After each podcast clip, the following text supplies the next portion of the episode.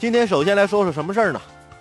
老虎咬人事件啊，前段时间传得沸沸扬扬的北京野生动物园老虎伤人事件，其实啊已经平息了一段时间了。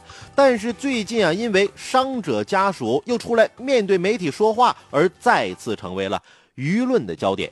那家属坚持认为，故动物园对事件负有责任，并且要求这动物园赔偿。十月十二号，伤者赵女士讲述了事发经过，并称自己啊坐车晕车，下车去往驾驶室的过程中被咬伤，并非因为吵架。她呢已经起诉动物园索赔两百万元。家属的回回应呢，归结起来大致有这样几点：第一，伤者赵某不是因为吵架才下车的，而是因为晕车；第二。当时受害人签订了协议，却没有仔细看协议的主要内容。第三，救援人员救援不力，家属要求救援人员下车而遭到拒绝，并不意外。家属的回应再次受到了大多数网友的嘲笑和指责。在这个事件中啊，人们的观点已经形成了定势，除非事情的实体部分发生重大反转，否则很难从根本上改变人们的看法。毫无疑问，这个事件中受害方存在重大过错，但这不应该是成为被大众嘲笑和指责的理由。每一起事故都值得痛惜，每一个生命都值得悲悯。谁在一生中没犯过傻呢？没有发生过脑筋短路的情况呢？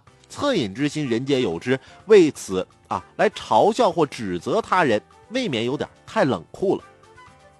然而反过来说，同情归同情，一些客观事实是不能因为同情而改变的。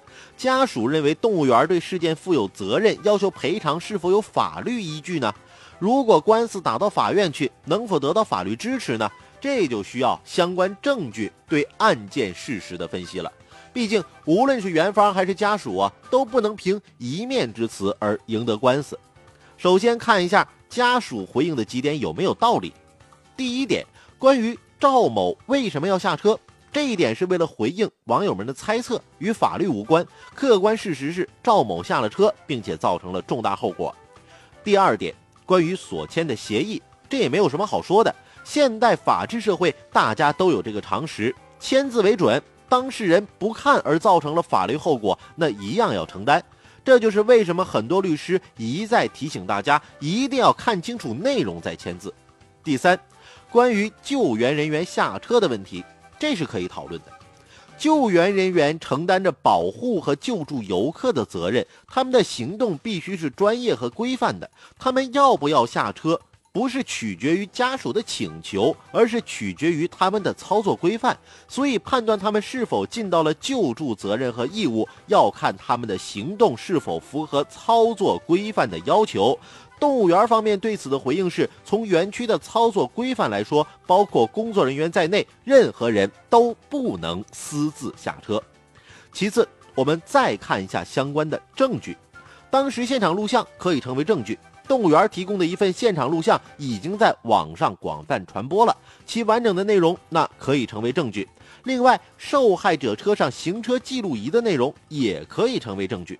据媒体报道，好像行车记录仪没有记下当时的情况。如果真的如此，那可能会导致受害方在举证上的困难。还有什么可以成为证据呢？从公开的报道看，有一个非常重要的证据，而且可能会受到法院高度重视，那就是八月底出炉的对这一事件的官方调查结果。调查报告对八达岭野生动物世界的概况和东北虎园的概况，以及当时事发时和救援的情况、伤亡情况、事故原因和性质都做了非常详尽的描述，最后得出了不属于安全生产责任事故的结论。应该说，这份调查报告。是在事件发生一个多月后由第三方做出的相对客观中立的结果，想要推翻难度很大，在司法上价值也比较高，而显然这个结论对受害方不利。在这种情况下，如果受害者家属还是坚持以动物园在事件中负有责任为由而要求动物园赔偿，那胜算的可能性恐怕很小。再回到事件本身，在司法上，无论受害人胜诉的可能性有多小，作为作为人呢，我们还是应该有同情的立场。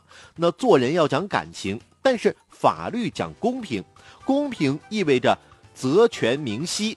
动物园的赔偿义务和赔偿的多少，来自于他在这个事件中需要承担的责任和义务的大小。如果说感情是潮水，那么法律就是堤坝。为什么我们总说法治社会是社会治理的最优模式呢？因为法治是理性的、智性的和稳定性的，可以克制人质的冲动化、情绪化，让人们对于事件有一个基本的、合乎逻辑的判断。如果我们每个人都以情感来判断事物，那我们还要法律去做什么呢？